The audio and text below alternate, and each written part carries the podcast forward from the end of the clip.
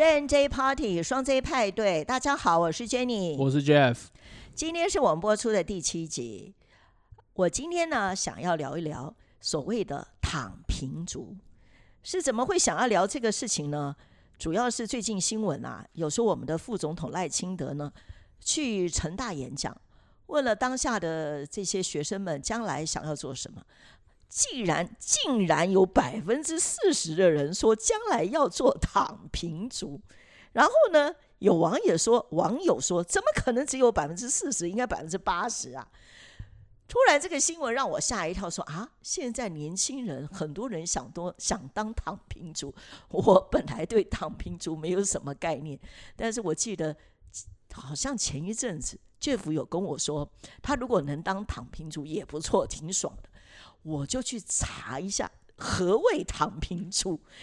既然这么多学生会向往，那我终于知道那个缘起。你知道是来自于中国啊。然后呢，这个这个躺平的文化是在中国从二零二一年开始，是属于这个九零年后八年级的学生。他们认为呢，就是在一个呃，在一个就是一个高度竞争，但是呢，在工作职场上。就是没有办法得到自我满足，薪水不满意，或者是说升迁各方面的呃求职的环境，自己无法呃去确定自己的未来啊，所以他们过着一种自我满足低限度的生活。啊，我就说，哎，这个是大陆来的，怎么我们台湾会流行起来了？那那我后来又又上网去了解，哎，竟然还有网友把那个躺平族。就分为四类，你知道吗？然后基本上呢，对这个躺平族的定义就是，呃，不买房，不买车，不结婚，不生小孩，不求上进，过一天算一天。呃，这个欲望低的年轻人是这样吗？你们你们对躺平族是这样吗？这样的定义吗？我我的看法比较像是。我觉得躺平族比较偏像啃老那样子的，啊像啃老好。那我就要跟你讲啊，他这个这个网友呢，也把那个躺平族分为四类。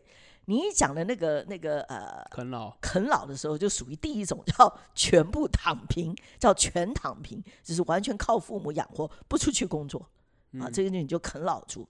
但是他们又分一些比较没有那么全部躺平，叫半躺平，就是会去工作，但是不急着结婚生子。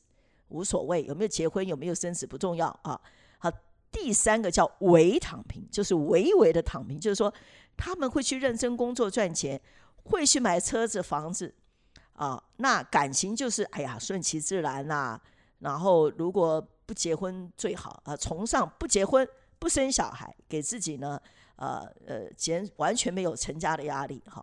那那那那那但是但是这个是一个叫伪躺平。还有一种是，即使结婚了也可以躺平，叫婚姻中的躺平。你知道是什么吗？就是这夫妻两个算得很清楚，就是我们两个人，呃，一对夫妻，对家里家事啦，还有各种花费啊，都是各各出自己的啊。但是不生小孩，享受两人世界。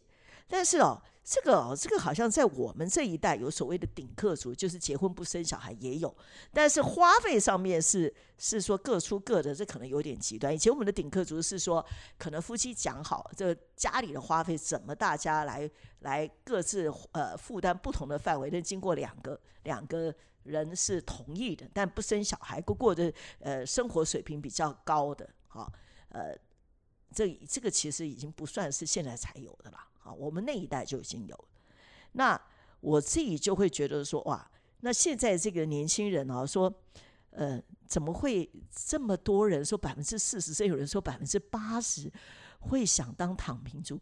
你觉得是真的有这么严重吗？我觉得还好啊。你觉得还好？我觉得这这，你觉得那怎么会有人百分之四十？四十都很可怕。还有网友说啊，才只有百分之四十，百分之八十的人都想当躺平族，这个社会有让他们这么严重？觉得想要放弃了，我觉得就是大部分就是为了要闹吧，我觉得是闹副总统吧。然后那个八十也只是随便讲，他讲了又不用负责任，不用负责任。那为什么要讲这样？要吐槽啊？就是唯恐天下不乱。你知道现在就是酸民特别多啊，他酸民特别多，语语不惊人死不休嘛。我真的觉得正常人没人想当躺平的啦，对不对？如果如果真的有机会给我当郭台铭，有人会去当躺平族吗？对不对？如果真的大家都很有钱，谁想去当乞丐啊？对不对？当然是有讲一些大陆人觉得啦，哦，就是这个职场的环境啦，呃，最重要什么？像在台湾呢、他们觉得说的房价高啊，无论怎么怎么赚钱，那个薪水就是买不起啊，高不可攀。那另外就是说，呃，不要说房子了，啊啊，你要结婚了、那第一个你也不见得养得起小孩了。那如果离婚了更麻烦，还还要照顾自己都养不活了，你还要照顾一个家庭，啊，那那像现在更严重，因为现在通膨很严重嘛，啊，嗯薪水又没跟上，物价什么都在飞涨啊，这民生必需品都涨成这样，等于薪水啊，就算没有少啊，那也等于是实质上缩水了，能买的东西少，就看不到希望啊。所以现在搞搞不好很多人就说，对于“躺平族”这三个字，可能还挺有感的。对啊，就是其实就是一种调侃呐、对不对？调侃对这种东西，就是这个这个东西，就是新闻媒体炒作出来的啦。就是其实这个哪个时代没有，对不对？你那个时代没乞丐吗？呃，有我们那个时代讲草莓族啦，就我的意思就是说，每个时代都有。那你可能会觉得说啊，好像现在特别多。我认为啦，每个时代都会有，或多或少。那呃，现在你会感觉好像问题很严重。我认为是因为现在媒体太发达了，嗯，嗯，所以传播的特别快。那所以我觉得这种东西，其实我觉得我我严格来讲，我认为都是假议题啦。你你说房价买不起，你也会认为房价贵吧？现在我说真的，老人家现在如果他现在捧着现金去买，他也会觉得房价贵啊，对不对？谁觉谁会觉得房价不贵？正常人没有人不觉得房价贵吧？老的也觉得现在的房价贵吧？我这样讲没错吧？是啦。可是有有还是分有买得起还是买不起的人呐、对啊，但我现在意思就是说，其实每个时代都有嘛，所以我觉得这种东西就是听听就好了啦。当然，的确现在你讲的那些问题，什么年轻人不生小孩啊、不结婚，那的确是有，对不对？我是觉得这种事情还好吧，是人生选择啊。可是像 Jeff，像 Jeff 你自己也有说说，如果能最爽的，你也可以想当躺平族啊。哦是啊，我这样讲就是因为我也觉得轻松过很爽啊。你哦，好像啊，就是属于那种伪躺平的，就是说工作还算认真啦，愿意赚钱啦，你想买车子房子啦，那感情上你看你还是孤家寡人也不急呀、无所谓呀啊那那你你甚至甚至甚至你你不结婚也也没有觉得有那么严重，对吧？对啊，本来就不严重啊。为什么？我想愿闻其详。为什么？你像你这个年纪啊，老实讲啊，像我们家的亲戚里面，都会觉得说，我身为你的妈妈，怎么会对你的婚姻大事就如此这么顺其自然？那我也听说说，你觉得你这一个人过得蛮好了，你也不不想结婚。我虽然觉得不结婚不见得好，但是你说我逼你结婚，那你不想结，我能逼你吗？而是我很想听听看，你可不可以深度的谈一下，为什么你的人生有这样的一种看法跟抉择？是我们父母给你什么不好的影响吗？让你对那婚姻那么没有信心？也不是啊，就是婚姻这种东西结了就是要生小孩了嘛，啊，我就不想要现在就养小孩啊，就这样而已啊，很简单啊。那你你要多多老的时候才要有小孩，人很老再养小孩也是挺有负担的啊。我也的确是这样想啊，但是现在目前现阶段就没有想嘛。对啊，啊，就是现在就自由社会自由选择啊，就是现在这样选择。我跟你讲，的确是啊，你讲这种东西我也不我也认同啦。对啊，本来很多时候就是做了选择以后你自己要承担嘛。对，那你既然这样子选择，你后面你讲的事情我也有考虑过，那我觉得我可以承担，那就那就这样啊。那就这样，对啊，你可以承担。对啊，那你有没有想过，万一有一天你真的就，呃，没有结婚，呃，没有小孩，没有家庭，那你要知道，在我们那个年代啊，我们那个年代人啊，父母告诉我们就是要成家啊、立业啊，你要想办法要有幸福美满的家庭啊，你要好好出去努力赚钱呐、然后要营造一个幸福的一个家庭啊，然后你要负起责任呐、啊，你只要努力，不怕失败。啊，你就会赚到你想要，你就可以照顾，把一个家庭照顾好，然后大家都很快乐，你就有幸福的人生。你不向往这样吗？还是啊你觉得不可能？我不是觉得不可能，但是就是觉得现在，因为我觉得你们那个时代那样讲，我觉得也没错啦。但是我觉得现在这个时代还好吧，就是大部分这时代跟那个时代有什么不同？我们现在就觉得说，只工作当然很重要，没错啊，但是生活也很重要啊。我也不想要把所有时间都一直在努力工作。那那跟结婚生小孩什么关系呢？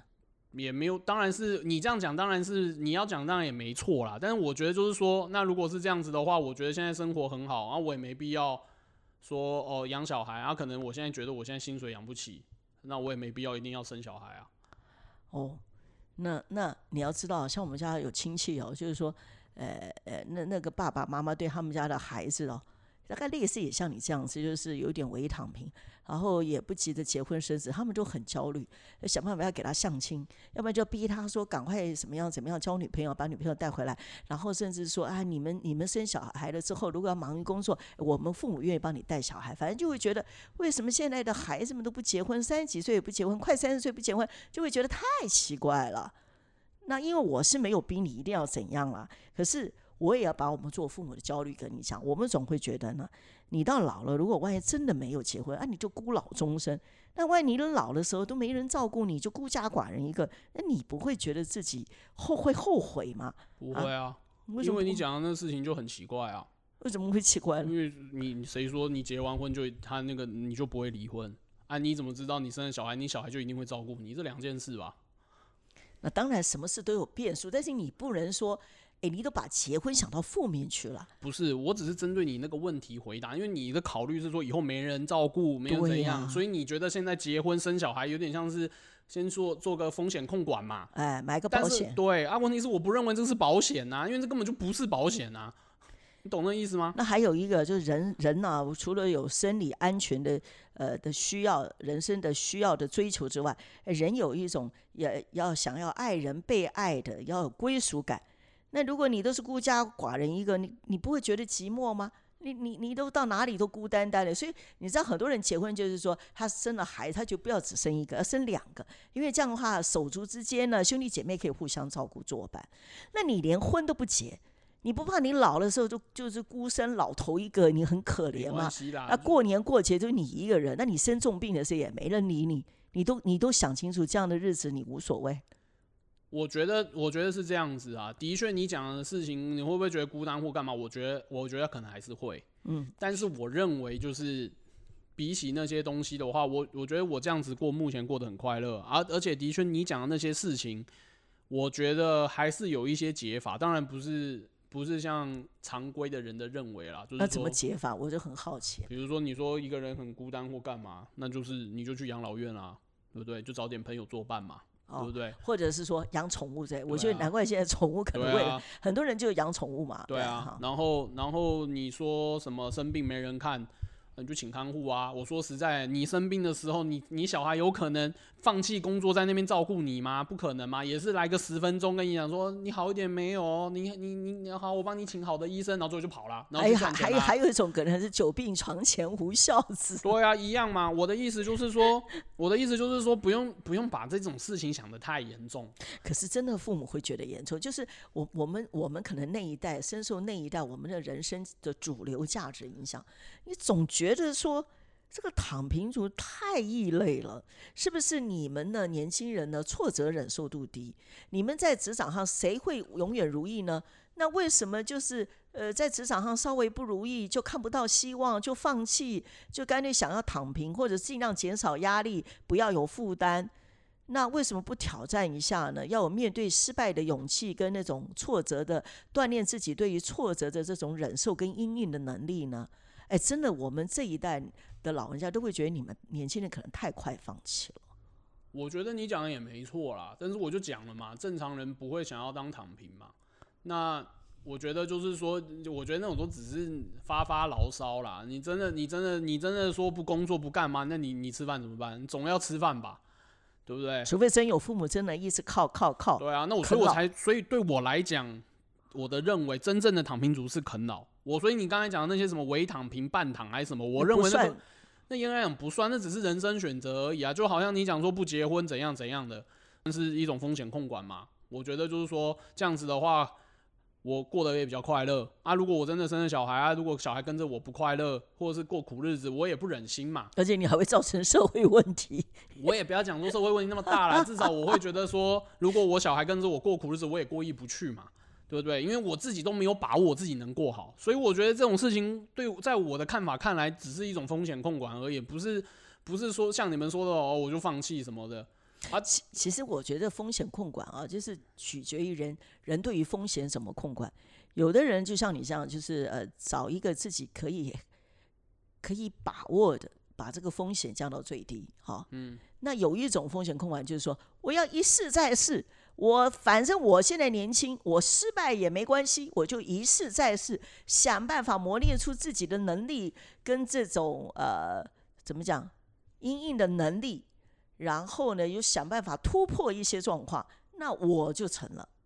对啊，所以我觉得你这样讲不是很好吗？对啊，没错啊，所以你没有结婚，没有生小孩，你可以一试再试啊，因为反正你一个人保全家保嘛，对不对？那你一个人饿也不用跟着一拖一堆人饿啊。我觉得那样子反而才是比较负责任的吧。对啊，的确可以一试再试，最好不要结婚，那你就试到爽，对不对？你想怎么试都可以，对不对？哎呦，我跟你讲，以我们这个这个年纪大你嘛，一轮、两轮、三轮的人来看嘛，以这个也许是在你们这个世代里面的人生，也许你们现在生存的环境啊、职场，可能跟我们那一代是不太一样。在我们那那个时候是婴儿潮嘛，对不对？然后呃，台湾的经济起飞，就是好像只要你认真努力啦，基本上都有工作做嘛，哦，然后经济也不断的发展。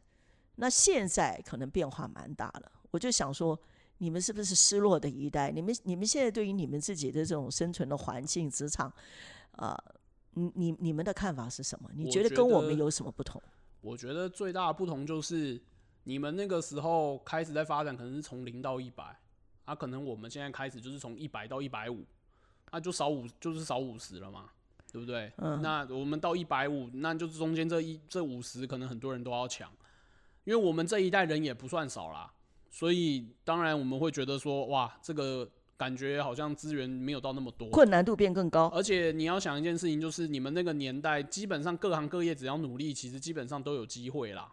那现在的话，你如果选错行业、选错专业，那那个真的开始从起薪就就就不一样了，对不对？起薪就不一样。所以你知道为什么现在很多学校那么多人都要念理工，就是因为理工它一开始起薪就是会比较高嘛，对不对？那为什么文法商人就会选的比较少？对啊，因为台湾也也也也十几年来，好像十几年来那个起薪哦都没有成长啊，可是那个物价指数却一直在涨啊，所以各方面的消费的这这种水平就越来越高。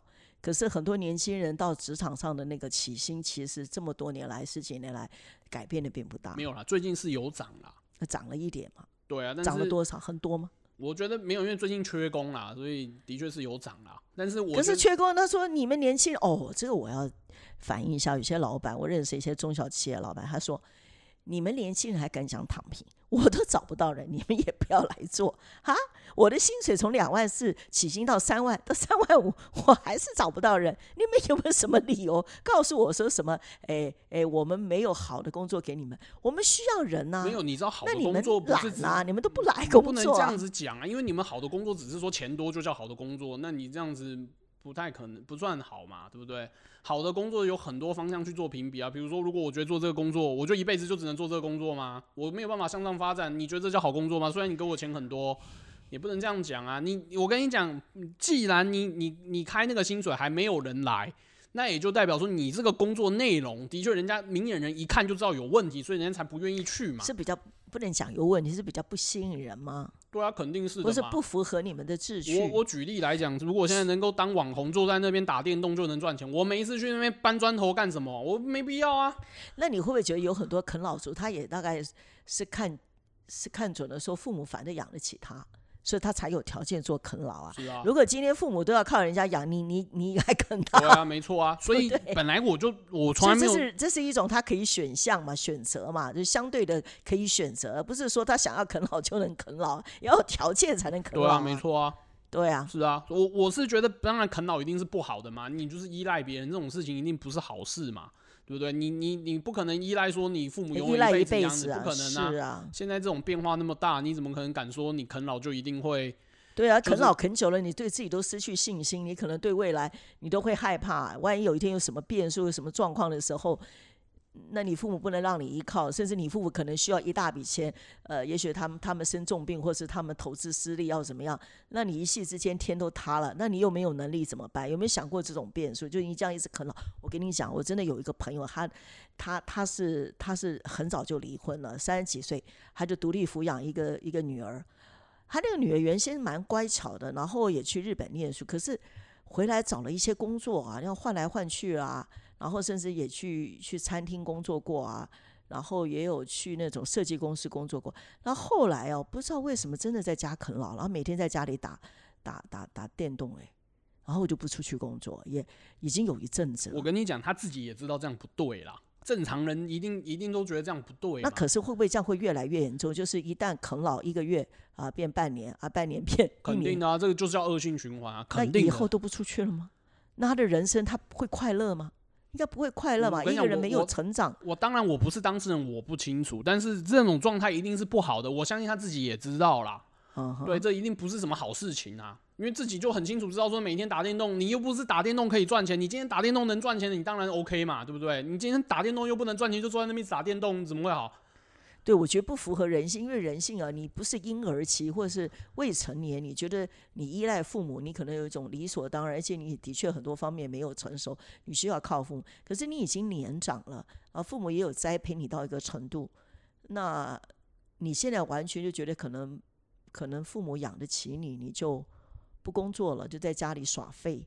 我都不知道这样会真的快乐吗？还是就自我麻醉呢？有可能是自我麻醉吧，我觉得啦，因为我不是嘛，那所以我觉得这蛮严重的哎，真的。当然，我觉得这种人一定是少数啦，不可能多数嘛，要不然这国这个国家就废了。但是我觉得，当然这样一定是不好啦，因为我觉得一旦落入这种状态，就是很难自拔。我觉得那种跟吸毒很像，哎，这还是跟吸毒很像，或酒瘾，因为很爽啊。我说一句实在话，可是他们说这吸毒跟跟跟跟酒瘾的人，就是你下次要跟。更啊，对啊，因为吸毒跟酒瘾就是当下很爽嘛，所以你就会一直没办法脱离。然后那个麻醉就是你，你会陷在那个麻醉里面，那个那个不可自拔，然后越来越越严重。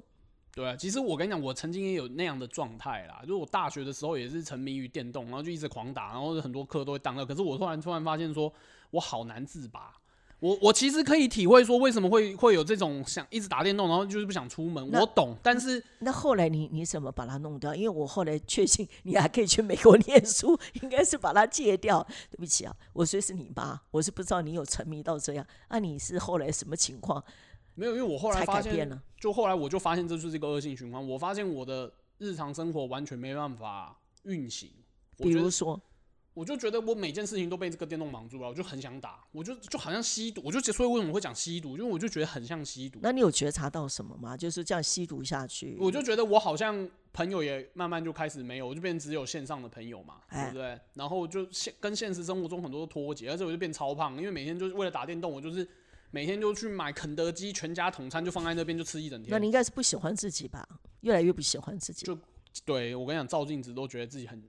就觉得面目可憎，你知道吗？那有那种感觉，是真的有这种感觉。对，然后我后来就觉得说这样不行，然后我就觉得总不能搞到大学没办法毕业吧？因为真的我也有同学 玩电动玩到被退学的也有，但是我觉得我也不想落入到那种境地嘛，所以我就说哇，那这样不行，因为我觉得那种东西就很像吸毒，嗯，像吸毒，这真的是像吸毒，所以我觉得吸毒像酗酒，对，所以我后来就第一件事情就是把把那游戏先砍了再说。就先不玩。我跟你讲，刚开始超痛苦。那前一个礼拜真的是觉得跟就是有那种戒断反应，就就是超想碰电脑，那超想打，对吧？这这是很正常。可是我觉得，就是你当你发现这样，我觉得第一件事情就是先停止啊。就是我觉得先有觉察，这样下去不是办法。不管怎么样，如果假设你今天都发现说你好像有那种啃老的现象，我觉得第一件事情就是你一定要先去找一份工作。就是不管这个工作怎么样，我认为最 CP 值现在目前最高就是做保全啊。你知道吗？做保全啊，保全因为不需要什么学历限制嘛，甚至你觉得你很废，你真的超废，你你可以卖你时间嘛？保全其实就是卖时间嘛，对啊，对啊，我都我其实我都蛮是你们男生啦，那女生不能做保全啊，可以做秘书啊，还有那种那种物业的那种秘那种生活秘书啊。对啊，我的意思就是说，不管怎样，你可以先找个门槛低的，先找个门槛低的做，然后不要让自己停留在原来不好的模式里面恶性循环。我觉得这个是很重要。哎呦，那谢谢做妈的做妈的我啊，谢谢你终于觉醒了，要不然真的是问题挺大的啊啊！你不用谢，我已经过很久了，已经过很久，对，嗯，过超久。对啊因为那时候你在南部念书嘛，所以你是沉迷到什么状况啊？其实你要瞒也很容易瞒住我们嘛，因为人不在台北。对啊，，但是我跟你讲，如果我被退学就瞒不住了，对不对？你总会问，你总会问我说为什么会退学？那我那总不能跟你讲说，可严重了，我怎么跟你讲说，因为我打电动打到退学吧？那你要想很好的理由。对啊，啊打电动又没产值，我还被退学，不是都是亏大了？哎呦，算你呢，还算有一点点慧根，有一点自我觉察，要不然呢，你你真是你这个人生都快被毁了，你知道吗？啊，那好好的学校、大学的生活没有好好把握，这是问题还蛮大的啊。不过 anyway，最后结果还可以啊，也也也后来也愿意追求自己的梦想，到美国去念书啊，也也也学到自己想要的学的东西嘛，然后再回来。对啊，不过我这边呢、要提到，对于躺平族，我本来啊自己在网络上或新闻上所知道的呢，是觉得对躺平族基本上就是一个比较贬义的嘛，哈，刚刚你讲也是比较负面的。可是呢，我意外的发现，就是有一本畅销书呢，它对于躺平族这个事情是有点有翻案的一个看法。我个人觉得蛮有趣的，我觉得我自己也让我觉得对躺平族有一个另外一个角度，那就是什么呢？这本书呢，就是一个日本人写的啊，一位女性，他是一九八五年出生，很年轻啊，哦，没有大你几岁。然后呢，他就是写一本书，叫做《年收九十万日元》，然后在东京能够快乐的生活。我一听哈，年收九十万日元，这个日子怎么过？那等于一个月平均才两万块台币。要知道，我因为我以前跟日日本人有有一些生意上的往来，我知道，尤其在东京哦，你你大概要台台北三倍的收入，你才能过一个比较算一点像样的生活。那两万块台币在台北生活就已经很辛苦吧，对吧，Jeff？没错，就他既然说他在东京可以快乐生活啊，然后呃这样的时间长达六年啊，那这个作者呢，他有详尽详述了一下这些状况。那我觉得简单的跟我们的这这朋友们分享，就是他一个礼拜只工作两天，这个听起来蛮好啊，工作两天呢，不是休息两天。然后呢，他另外的五天就耍废，呃，然后呢，这个五天里面他做他爱做的事，啊，慢跑啊，上图书馆啊，然后另外他生活极简，就是如果他要上街去买东西，看到什么东西，他第一印象这是我需要的还是我想要的，所以我只买需要的、必备的，我想要的可能就不要了，因为我赚的钱太少了。但是他既然说他很享受一个人的生活，因为他不追求大众的社会价值，那那他当然举了很多的一些状况。不过最重要的就是作者的金钱观跟一般人是不太一样的。就一般人呢认为说，呃呃，对于收入就是量入为出嘛，啊，那就是好的方面来讲，就是他绝对不会呃入不敷出。那坏的来讲，就是他觉得永远不够。但是他呢是反过来，他不是量入为出哦，他是量出为入。那好的就是说，因为因为收收，因为减少浪费开支嘛。那坏的就是可能没有办法满足欲望，这样子啊，他蛮特别的一个人。他就那他最重要就是他多出来时间要干嘛？他做他自己想做的事，然后呢，他可以写写文章，啊，甚至接接一些一些临时的案子，有一些额外的收入。但这额外收入当然不是经常发生，可是他是作为一种应急的准备金，比如万一你生重病，或者万一有什么急需要花费，作为预备金。那如果说他想要呃有一些什么娱乐消遣，他专门做免费，比如说上网啦、画画啦、散步啦啊，那这些都不用花钱。可是呢，他说他觉得这样蛮快乐的，而且呢，他觉得他没有生活的迫切感哦，然后有有极大的满足。那我我自己就会觉得说，这本书让我觉得，如果你选择这样的生活，是你经过了你自己人生价值的一种呃反省，一种抉择。你认为主流的价值对你来讲只有压力，没有意义。即便你赚到很多的钱，让人羡慕，可是你觉得你失去自己，因为你没有办法过你真正想要的那种轻松自在的、随意的自我的生活。那他是经过这样子，他懂得说，那我就是要追求我自己认为怎么样是对我最好的，所以他可能就懂得断舍离，然后过得一个很知足、很知足的、很自得其乐的。我觉得他这样的躺平族不算不好、哦，我觉得是还蛮能够忠于自我的。然后他如果不是被迫，他也不是在那种很狱卒啊、无奈啦、愤世嫉俗的情况之下做了这样的事情，我觉得他这个人我还蛮欣赏他的。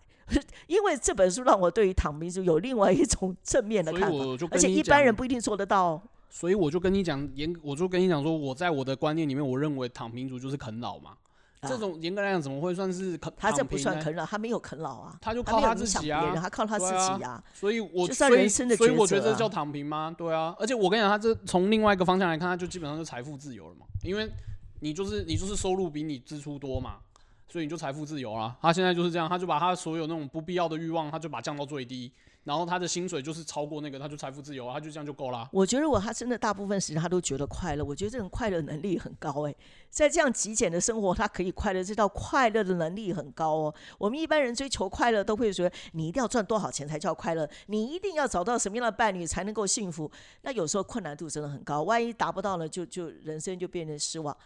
他呢是有这种很容易就让自己快乐，这叫快乐能力还蛮高的哦。那就知足嘛。就有就有些灵性修持的人，可能说不定会欣赏这样的人呢，因为这一般人不一定做得到哎。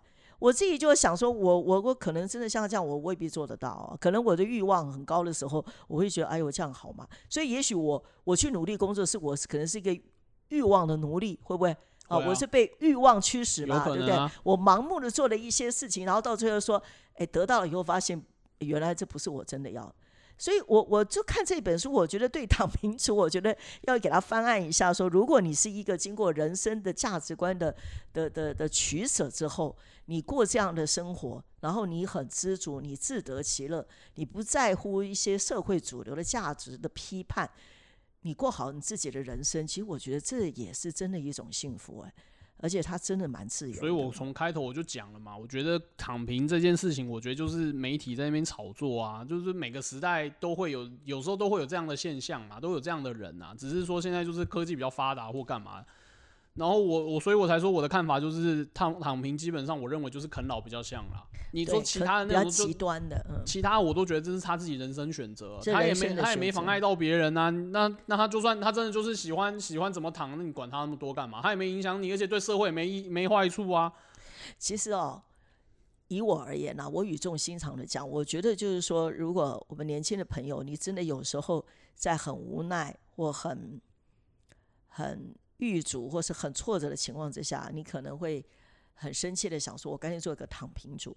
那当然，这种人有这种冲动的想法，那当然这是无可厚非。可是真要想清楚，你这种被迫去做一个很无奈去做一个躺平主，是真的自己人生是真的自己要的吗？哦，这个跟我刚刚讲这本书的作者他去他做这样的抉择是不太一样的，就是躺你要做个躺平族背后的成因跟你你为什么做这样的选择，其实是要去去深思的，这是一个抉择，然后你为自己负责，所以就是希望就如果能够在你还可以不放弃希望的情况之下，你对人生还有一些想要更高的追求，就不要轻易放弃这场，就是愤世嫉俗，做一个躺平族啊。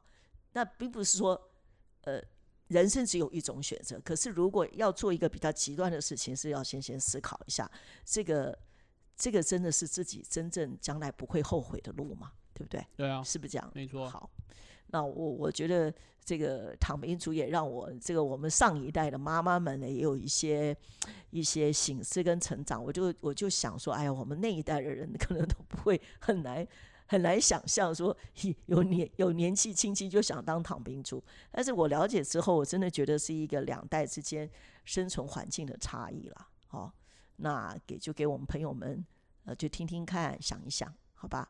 那今天就这样啦，好，好，拜拜。拜拜。